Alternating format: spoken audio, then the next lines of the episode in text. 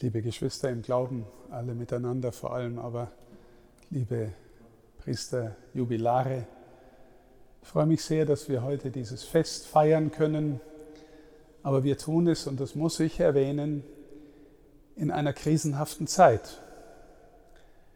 Es scheint, die Welt ist in der Krise insgesamt. Wir haben einen Krieg in Europa, wir haben immer noch eine Situation der Pandemie, wir machen uns Sorgen um die Frage, wie das mit dem Klima in unserer Welt weitergeht. Die Welt scheint irgendwie aus, der, aus dem Ruder zu laufen, in der Krise zu sein. Und nicht weniger unsere Kirche.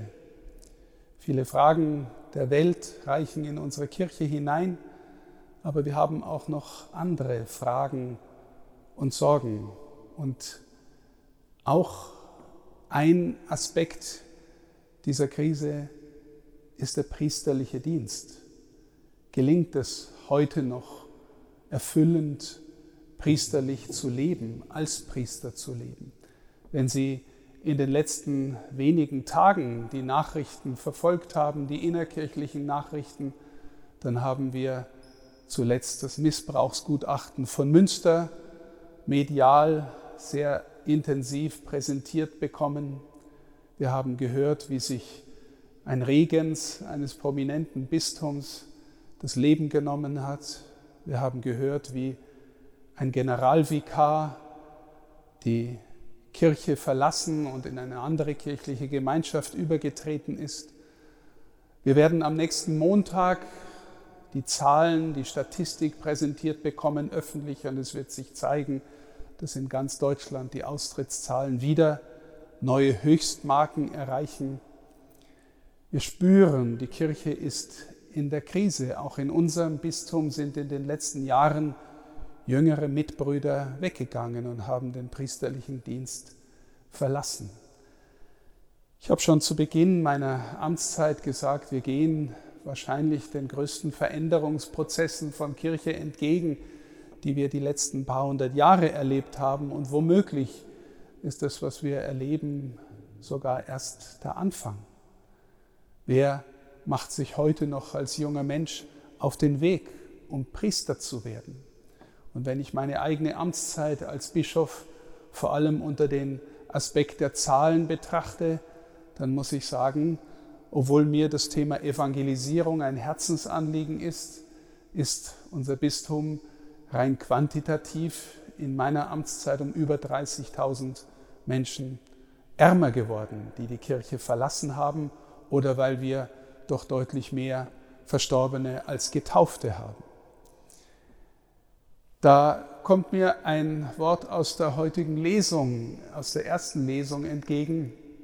Das ist aus dem zweiten Lied des Gottesknechtes im Jesaja-Buch. Und er fragt derjenige, der da als Gottesknecht angesprochen ist, die rätselhafte Person, ähm, vergeblich habe ich mich bemüht, meine Kraft für Nichtiges und Windhauch vertan. Also auch dieser, diese Gestalt des Gottesknechtes erlebt Vergeblichkeit. Und wenn wir dann von dort auf den Blick, des, den Blick auf den Täufer und seine Geschichte lenken, dann können wir uns auch zunächst mal fragen, war denn sein Leben von sowas wie Erfolg gekrönt? Sie kennen vermutlich das Wort von Martin Buber, Erfolg, zumindest so wie die Welt Erfolg versteht, ist keiner der Namen Gottes.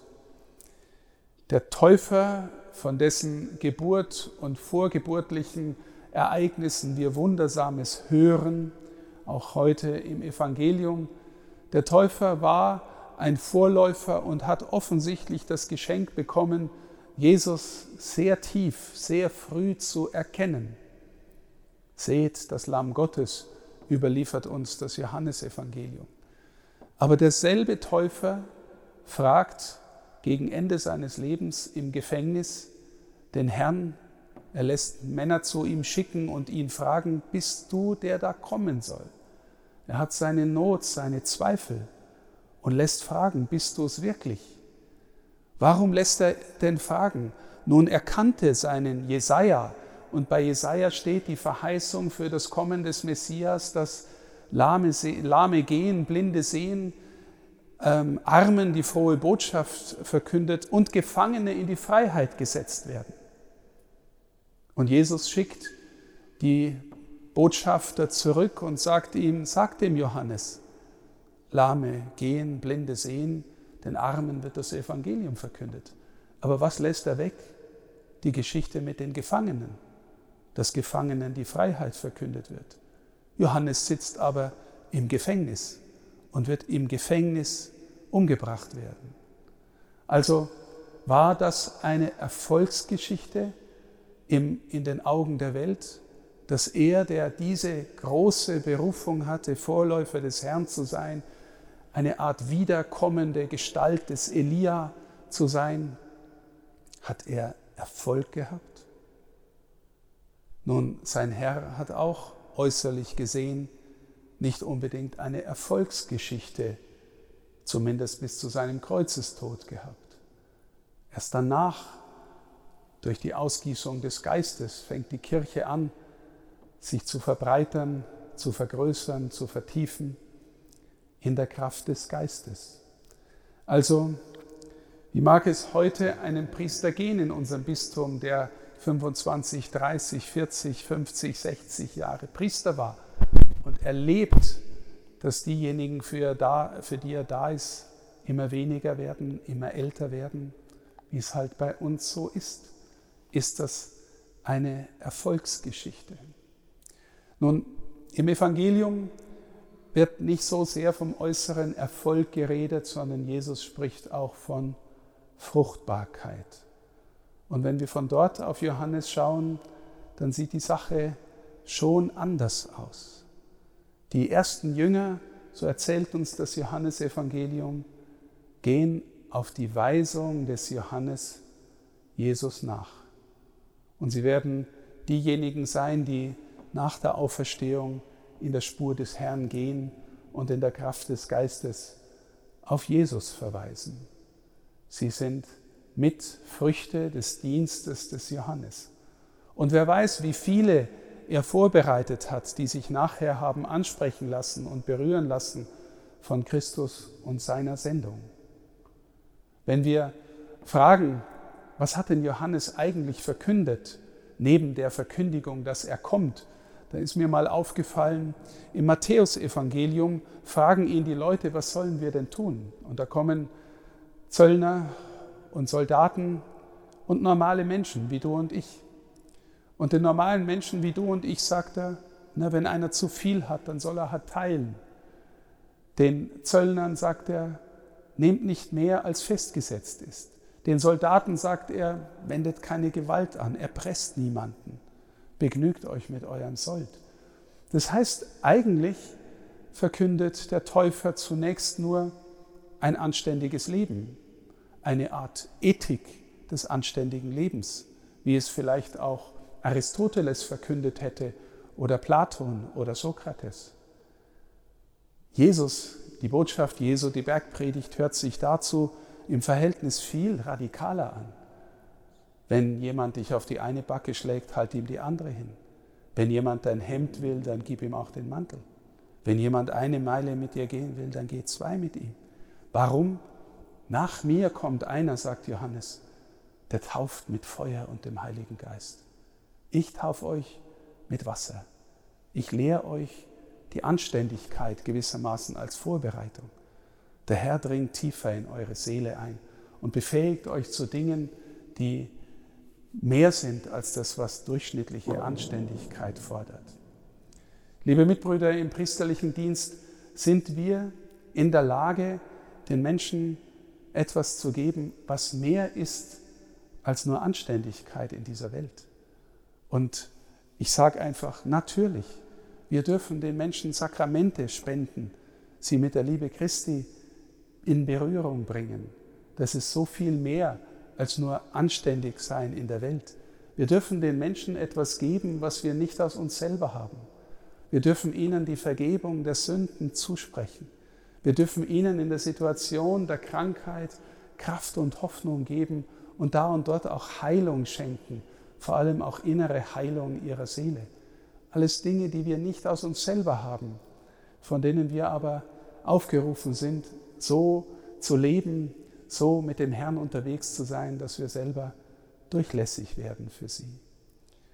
Wenn ich an 25 bis 60 Jahre priesterliches Leben denke, dann bin ich überzeugt, liebe Mitbrüder, dass viele von Ihnen oder dass alle von Ihnen viel erlebt haben an solchen Dingen im kleineren oder im größeren, wo Sie Zeugen waren für den Herrn und seine Liebe. Sei es durch Ihr Wort der Predigt, sei es durch den Dienst der Sakramente, aber sei es auch nur durch das geduldige Hören am Krankenbett, durch das gute, ermutigende Wort, das Sie jemandem zugesprochen haben, durch den Dienst, den gar niemand gesehen hat, für den Sie auch nicht gefeiert werden, aber den Sie im Hintergrund getan haben für den Herrn und für die Menschen. Mir geht es immer wieder mal so, dass jemand kommt und sagt, Herr Bischof oder früher Herr Pater, Wissen Sie noch, wie Sie damals dieses oder jenes gesagt oder gepredigt oder getan haben? Und ich sage, nein, keine Ahnung, ich weiß es nicht mehr. Das hat mich so berührt, das hat mein Leben irgendwie beeinflusst, verändert, sowas. Das ist nicht selten, liebe Mitbrüder, im priesterlichen Dienst, dass Sie durch die Art und Weise, wie Sie handeln, wie Sie beten, aber vor allem, wie Sie einfach sind, Menschen berühren. Deswegen die Krise der Kirche, die dreht sich auch um unseren priesterlichen Dienst. Und ja, auch wir sind immer wieder als schwache Menschen versucht, zu klerikal zu agieren, zu viel vielleicht an unserer Macht festzuhalten. Wenn wir einfach Diener unseres Herrn sind, die ihn lieben, bei denen man spürt, dass sie aus seiner Nähe leben und dass sie deswegen gerne bei den Menschen sind, nicht zuerst belehrende, sondern hörende, mitgehende, dienende Priester sind, dann bin ich zutiefst sicher, dass unser Leben fruchtbar ist und gut ist und schön ist und dass die Kirche Mitbrüder braucht, die in dieser Weise unterwegs sind. Und deswegen, liebe Mitbrüder, danke ich einfach von Herzen für diese vielen Jahre des Dienstes in Weinberg des Herrn, in herausfordernder Zeit. Ich danke für die Treue, die Sie an den Tag gelegt haben, für jedes Wort das der Freundlichkeit, der Zuwendung, das Sie wohlwollend zu den Menschen gesprochen haben, für jedes Wort oder für jede Haltung der Geduld, die Sie aufgebracht haben, um auszuhalten, um manche schwierige, herausfordernde Menschen auszuhalten, mitzutragen, für jedes Gebet, das Sie gesprochen haben, für diejenigen, die ihnen anvertraut sind. Danke von Herzen für Ihren priesterlichen Dienst. Möge Gott Ihnen Fruchtbarkeit schenken und vielleicht auch Ihnen zeigen, dass Sie da und dort fruchtbar werden konnten. Manches davon werden wir sicher erst im Himmel erfahren und sehen dürfen, dass wir auch Frucht gebracht haben. Das ist die Eigenart des Herrn, dass er uns manchmal nicht so viel zeigt, damit wir nicht überheblich werden. Danke von Herzen. Gott segne Sie für Ihren Dienst in der Kirche von Passau. Amen.